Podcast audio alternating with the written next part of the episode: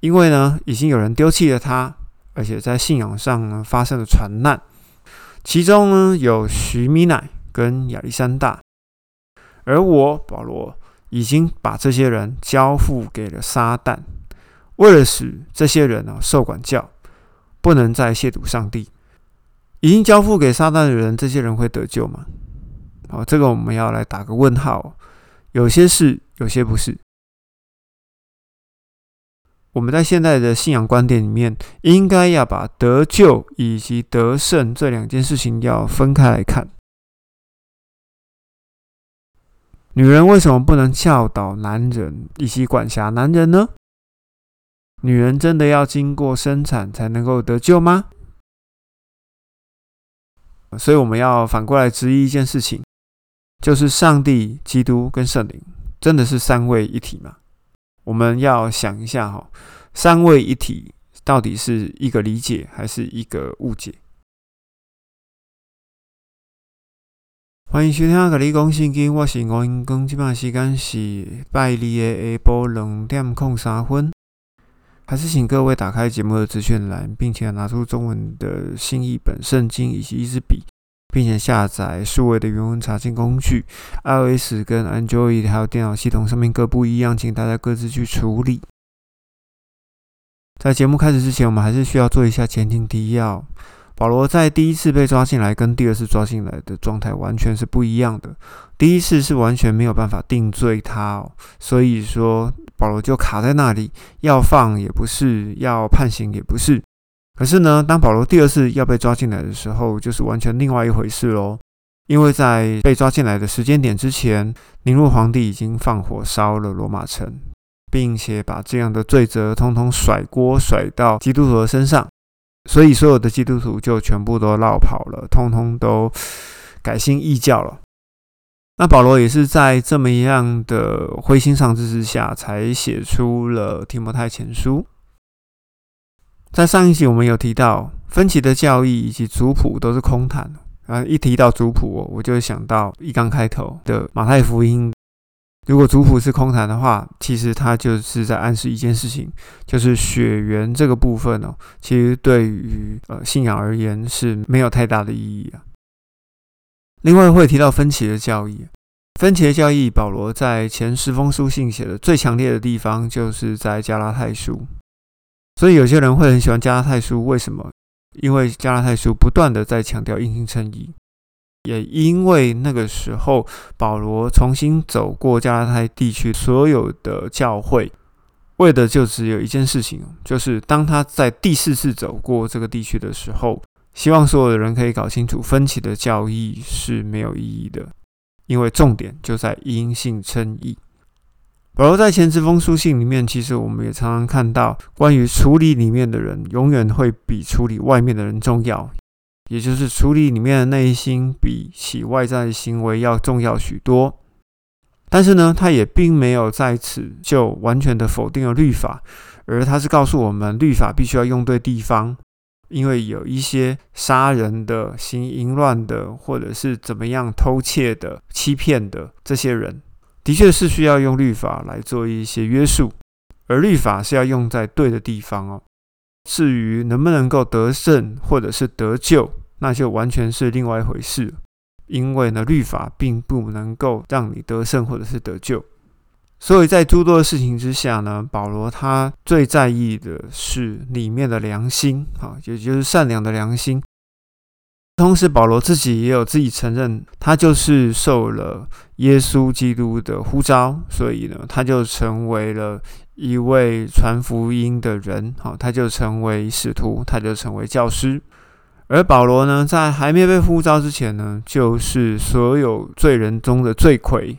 也就是头号罪犯保罗是非常感谢基督愿意呼召他，因为他也说了自己是这么样严重的一个罪人，他依然可以得救，他自己也就成为了以后所有的门徒或者是使徒们的示范。那也因为刚刚有提到保罗在第一次入狱跟第二次入狱的状态完全不一样，也就是告诉我们另外一件事情。就是代表说，保罗这一党，有属于保罗的这一党，全部通通都散了。只剩下真儿子提摩太，也就是真正的跟随者提摩太。我们现在就要开始来讲今天的节目内容，接续第一章的第十八节。保罗说：“儿啊，提摩太，按照那从前指人的预言，我交托给你这个命令，为了要使你借着这些预言哈，以及这些命令，打那美好的仗。而且呢，要常常存着信心、良善的良心，因为呢，已经有人丢弃了他，而且在信仰上呢发生了传难，其中呢有徐米乃跟亚历山大，而我保罗。”已经把这些人交付给了撒旦，为了使这些人啊受管教，不能再亵渎上帝。已经交付给撒旦的人，这些人会得救吗？好，这个我们要来打个问号。有些是，有些不是。为什么要这样说呢？我们可以回想哥林多前书的第五章第一节到第八节，里面有提到有一对男女在哥林多教会，两个人呢行了。男女之事，他们不止行了男女之事之外，他们还行为狂妄，态度很骄傲。保罗就写信给哥林多教会的人，告诉他们说：“你一定要把这两个人赶出去。”然而，这两个人虽然被赶出去，虽然他们的肉体会遭到腐败，他们的肉体会败坏，但是呢，他们的灵魂依然是可以得救的。所以，我们可以知道一件事情。不管是在你行为上如何，只要你不离教叛道，你依然是在基督的这个家里面。但是，如果我们改信别的信仰，那就很抱歉，圣灵就会从你的里面离你而去。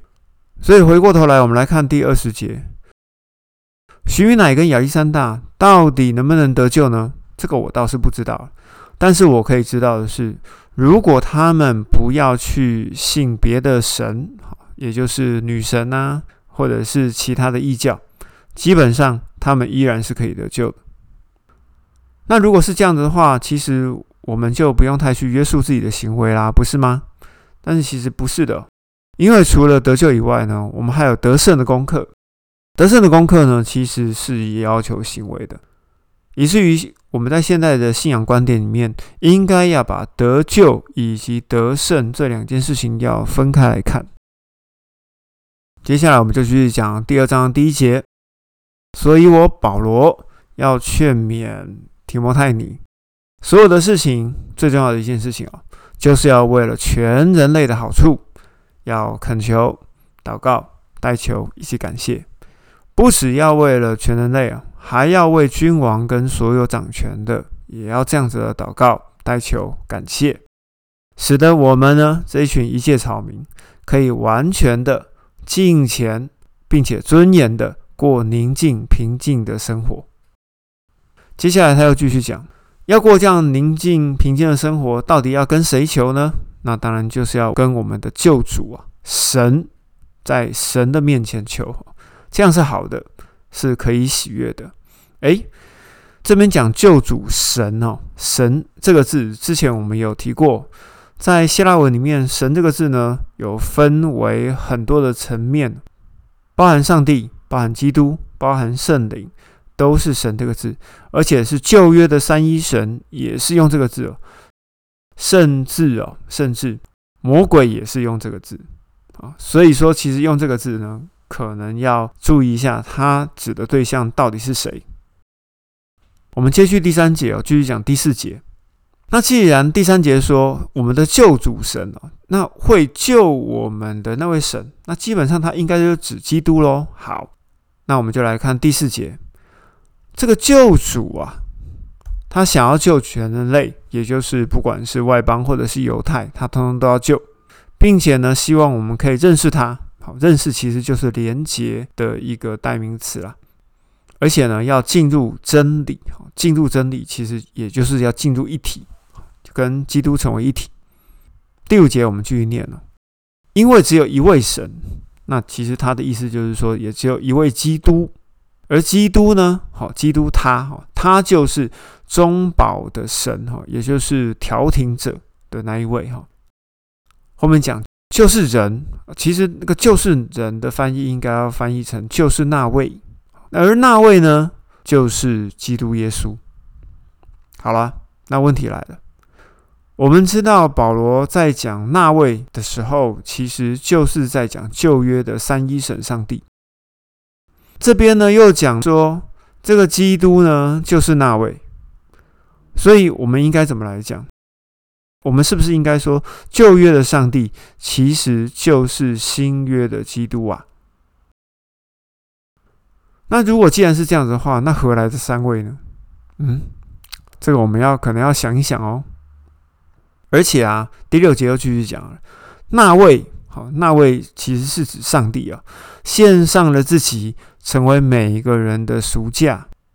因为我们知道，在旧约里面的上帝都称为那位，献上了自己，成为每个人的赎价，也就代表说，保罗他认为耶稣就是那位，耶稣献上自己，成为每个人的赎价，也就代表着。上帝旧约的上帝献上了自己，成为每个人的赎价。我们继续看第六节的下半段，直到他自己来的时候呢，就可以证明这件事情。我们在启示录的里面，我们可以看到，基督是披着一个染血的外袍，骑着一匹白马，领着白马军团从天而降。这就是基督再来的时候会发生的事情。同时呢，我们在撒加利亚书的第十四章的第四节里面，我们也知道，到了那日，那日是只有一天而已，不会说上帝有一天，然后基督也有另外一天。他的脚，也就是上帝的脚，必要站在橄榄山上。所以在启示录第十九章以及撒加利亚书的第十四章里面，其实可以证明。基督跟上帝哦，必须要是同一位，不然的话，上帝先下来，基督再下来，还是基督先下来，上帝再下来，这样的事情你能够想象吗？好吧，反正简单来讲，就是只有一位中保啊，只有一位上帝，基督呢就是上帝的本身。所以我们要反过来质疑一件事情，就是上帝、基督跟圣灵真的是三位一体吗？我们要想一下哈，三位一体到底是一个理解还是一个误解？到底是真的是这三位吗？哦，我我们可能要想一下哈。当然了，曾经有一个牧师跟我讲说：“哎呀，这个东西真是一个大灾问啊！”代表其实不是很好解释啊。然而，我还是维持我以前一贯的讲法：这三个呢，就好像一颗鸡蛋一样哈。有一个蛋壳，有一个蛋白，好，有个蛋黄，外中内三层，有一个体，有一个魂，还有个圣灵在里面。我觉得应该是这样子。我们继续往下讲第七节啊。为此，为了这些基督的赎价，使所有人进入真理，以及基督的再临，保罗呢被派任为传道、做使徒，说的真理，并不是说谎言。在信仰和真理上呢，并且要做外邦人的教师。在这边，我是想要提一个东西哦。保罗已经讲了，他又做传道，又做使徒，又做教师。他一个人哦，在五重十份里面，他就包了三项。好了，我想要讲的是说，不论是在以弗所书的第四章讲的五重职分，使徒、先知、传道、牧师跟教师。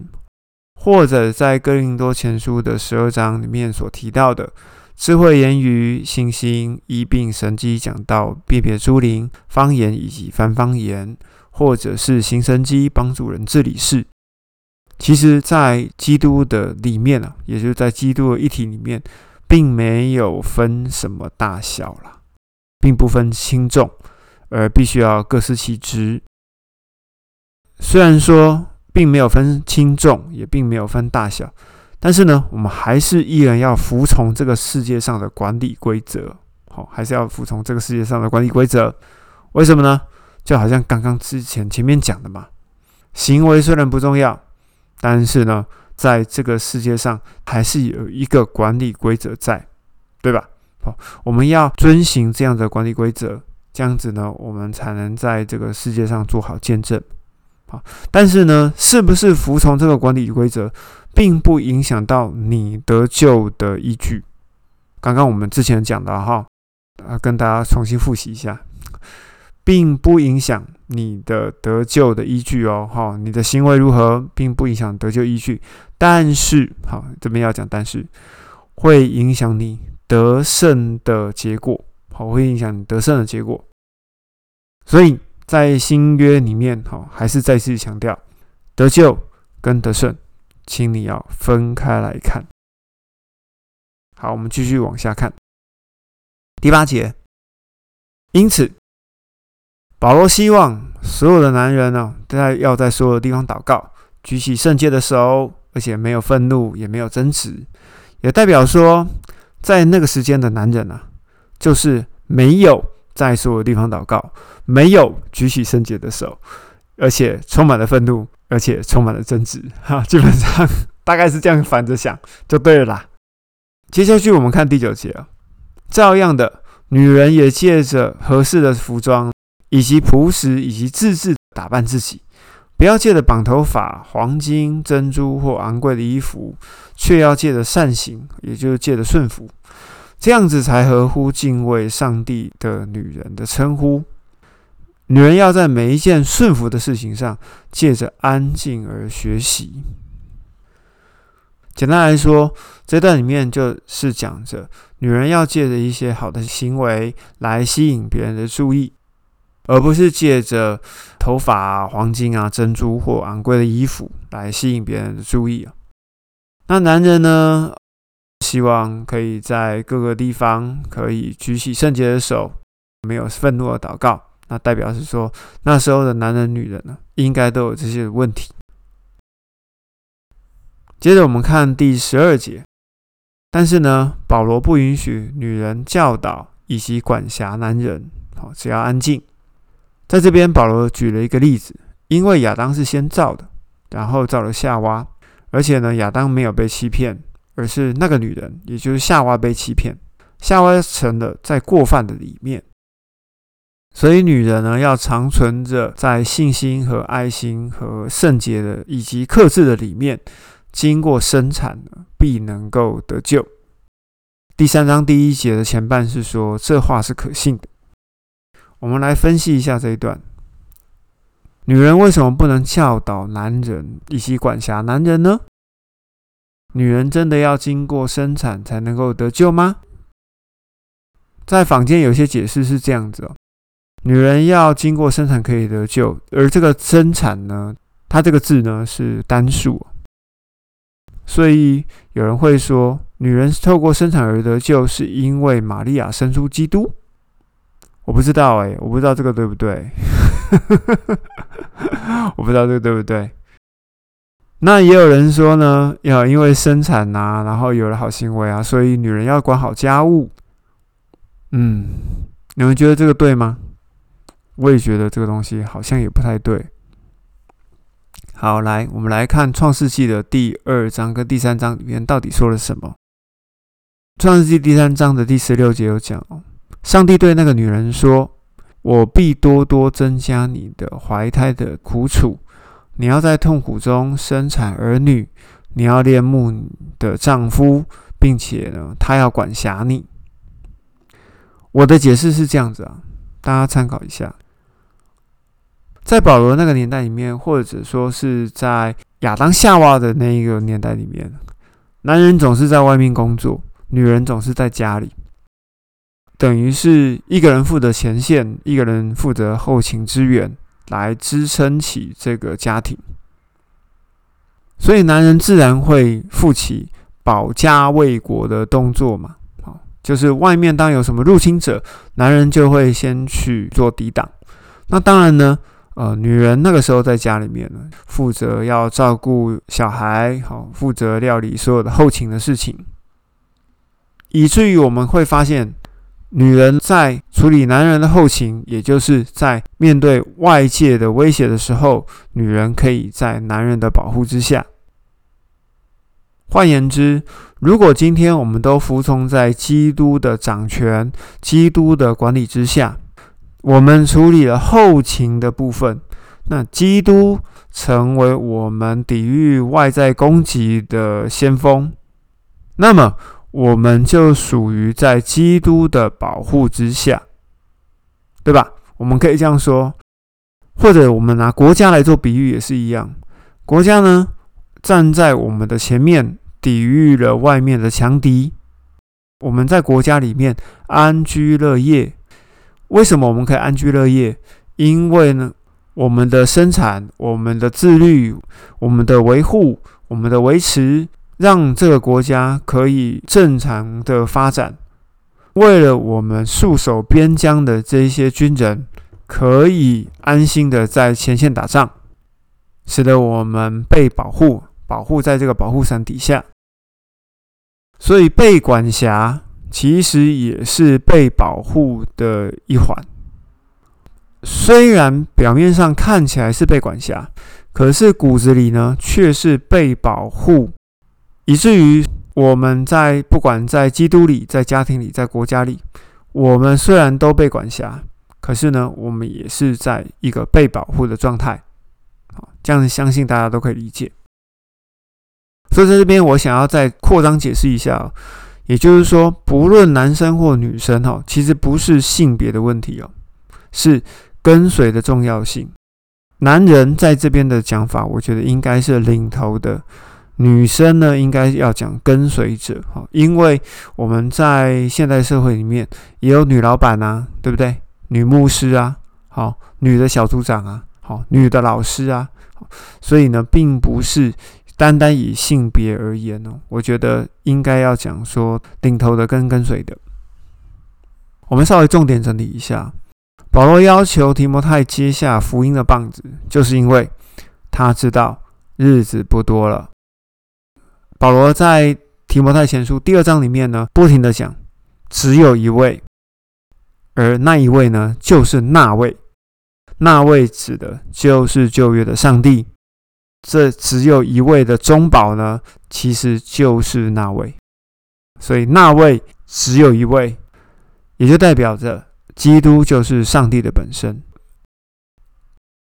因为我们跟随着基督，或者是我们跟随着某间教会，或跟随着某个家庭，或跟随某个国家，我们就会在这些事情的管辖之下。好，因为我们跟随，就会在某件事情的管辖之下嘛。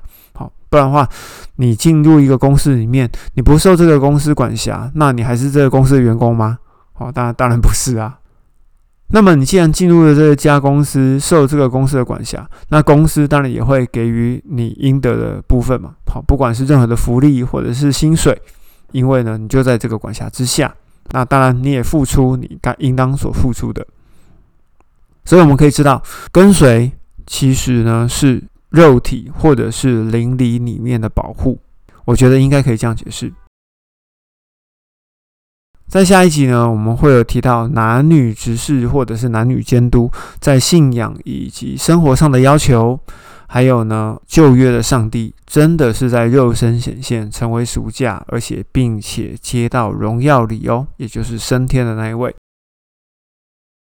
如果你觉得这个频道对你有所帮助呢，请帮我们就分享出去哦。在节目的资讯栏的最后面有三个社群平台，分别是 Line、Facebook 以及 Telegram。